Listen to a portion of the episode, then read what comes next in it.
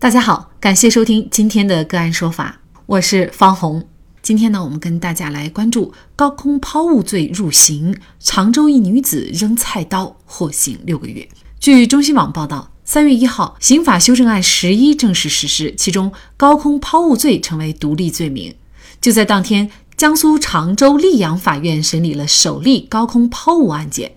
徐某某因向窗外扔菜刀而被判处有期徒刑六个月，并处罚金两千元。据了解，女子徐某某家住三楼。二零二零年五月间的一天，她在家中和王某某因言语不合发生争执，徐某某一时激愤，从厨房拿出一把菜刀。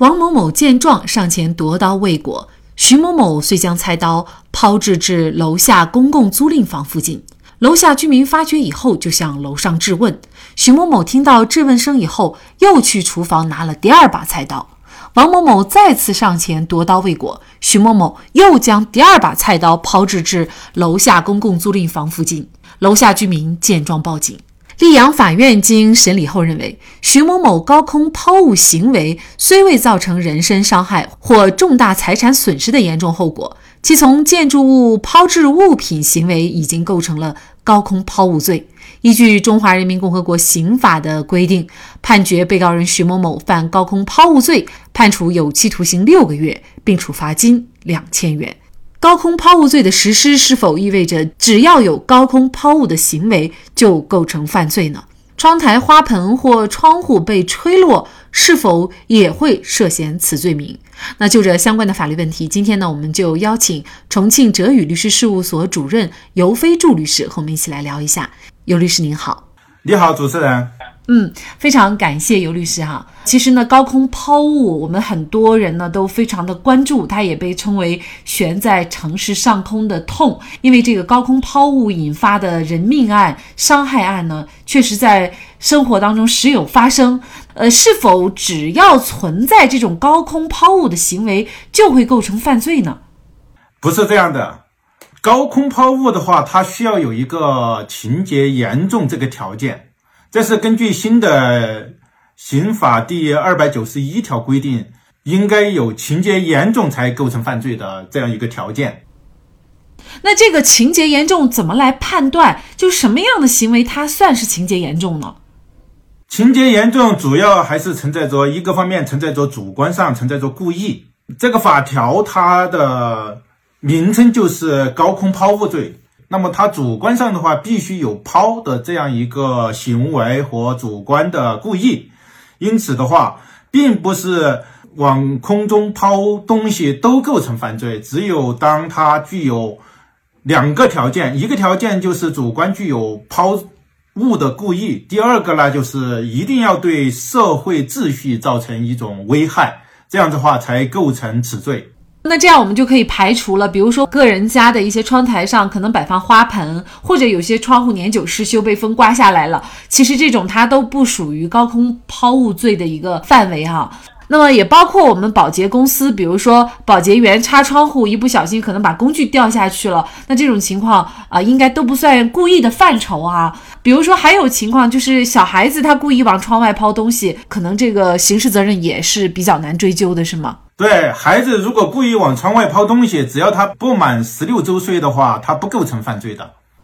那这个责任是不是就不需要承担了呢？呃，孩子往窗外扔东西，如果说是造成损害，或者说砸着人、砸伤了人，就孩子的家长应该承担民事的赔偿责任。同时呢，还是敦促家长对对孩子进行教育，教育孩子别往随意的往窗外扔东西。这样的话，对社会的秩序、对下面的行人都会造成一个不良的影响。那您刚才说了，就是其实构成这样的一个罪名，它有两个前提，一个呢是行为人的故意，二一个呢就是对社会秩序造成了影响。那比如说，我们通常情况下故意向窗外抛东西，那么怎么认定这个会对社会秩序造成影响？具体有没有一个什么样的判断标准呢？比如说，本案当中是菜刀，这个确实很危险哈，还好没有砸伤人。那如果我们普通的，比如说抛一颗鸡蛋、一个玩具啊等等啊，那么这种是否也构成这样的一个高空抛物罪呢？这个的话就要要重点区分了，区分就是往外抛掷的这个物品呢，它抛下去之后，它是否会对下面的秩序或者行人造成危害、造成妨害？那么你刚才举例的，呃，鸡蛋或者说是玩具，那玩具的话就有可能砸伤人了，那有可能构成了。那鸡蛋的话也是也有可能，但是呢，这个情节情节不是那么严重，也可以就是说在自由裁量的时候的话，由司法机关来进行对它进行自自由的裁量，是否对下面的行人会造成伤害，或者说伤害的可能。就是说，这个可能就要结合，比如说楼下区域它是否是一个有人会经常经过的区域，或者说你抛的这个东西本身的这个危害性要综合来判断了哈。在你物品下落的这个地点场所的话，也是一个情节的考量。如果下面是熙熙攘攘的人群，呃，是人来人往的街道，那么这个情节的话是要考虑进去的。但是如果说它下面经常都是一个花园，哎，是一个野外的一个什么场所？那因为高空并不仅仅是指建筑物，它还包括了这个塔吊啊，一些高山呐。如果说下面是一个空旷的地方，是一个野外是人迹罕至的地方，那么往下抛东西，那它的情节就没有在熙熙攘攘的人群上空抛东西那么严重。所以说这个的话，除了抛的物以外，还有对下面的环境以及场所进行考量，拿来作为情节是否严重的一个条件。那也就是说，这个严重其实它并不以是否伤到人为准。就像本案当中啊，虽然呢它没有伤到人，但是仍然把它认为是情节严重。那我们再往重里说，比如说这个徐某某抛下的刀，他伤了人，甚至是死了人。如果是以高空抛物罪的话呢，那他的法定刑只有一年的最高刑哈。那这样我们又会觉得不合理哈。那您怎么看呢？呃，这个新刑法也有规定，因为新刑法的二百九十一条啊，它专门规定了，如果是有高空抛物构成犯罪，但是呢又构成了其他犯罪的，依照处罚较重的规定来处罚。刚才主持人所举例的刀抛下去伤了人，甚至死了人，那就。不应当按照高空抛物罪来定罪处罚，因为高空抛物罪它是最高刑期只有一年。那如果说是刀致人死亡了，那么应当按照刑法第二百三十三条的规定，就是过失致人死亡罪的罪名来定罪处罚。这个罪名的处罚刑是三年以上七年以下的。如果伤害伤着了人，那么可以按照第二百三十五条的规定来。处罚就是过失致人重伤，这个罪名的话是三年以下的有期徒刑。也就是说，如果构成了高空抛物罪，又构成了其他犯罪的话，按照处罚较重的规定来定罪处罚。因为这个高空抛物罪啊，是今年三月一号刑法修正案十一它正式实施的一个新的罪名。那么，您觉得这个罪入刑的意义是什么呢？我觉得这个罪入刑的意义非常的重大，因为在此前的话有很多例高空抛物致人伤害的一个案例，同时呢，高空抛物对下面的这个行人也好，下面的这个环境造成一个非常大的危害。而以前的话，如果是造成了危害的这种情况呢，可以以其他危险的方法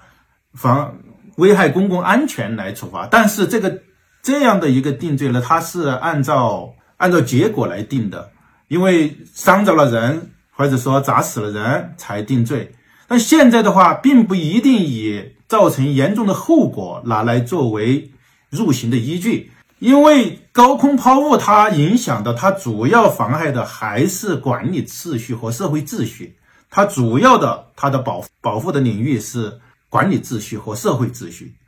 那么即使没有造成危害，但是这样的一行为足以危害到一个社会秩序，因此的话，呃，此罪入刑的意义是非常重大的。这样的话，就有效的遏制了高空抛物的这种情形的存在。嗯，其实大家也要尤其注意的一点就是，高空抛物，即便你不是故意的，比如说。我们之前说的花盆、挂衣架等等，你放在阳台上，或者呢，窗户因为没有及时的修缮，这些东西一旦砸伤人，其实仍然会涉嫌犯罪的。因为法律还设有过失犯罪的罪名。管理好自家的物品，还有自家的孩子，为了他人的生命安全，也是为了我们自己。好，在这里再一次感谢重庆哲宇律师事务所主任尤飞柱律师。那更多的案件解读以及呢我们的线上视频讲法内容呢，欢迎大家关注我们个案说法的微信公众号。另外，您有一些法律问题需要咨询，都欢迎您添加幺五九七四八二七四六七这部手机号的微信号向我们进行咨询，我们会将您的问题转给我们专业资深的律师进行解答。好，感谢您的收听，我们下期节目再见。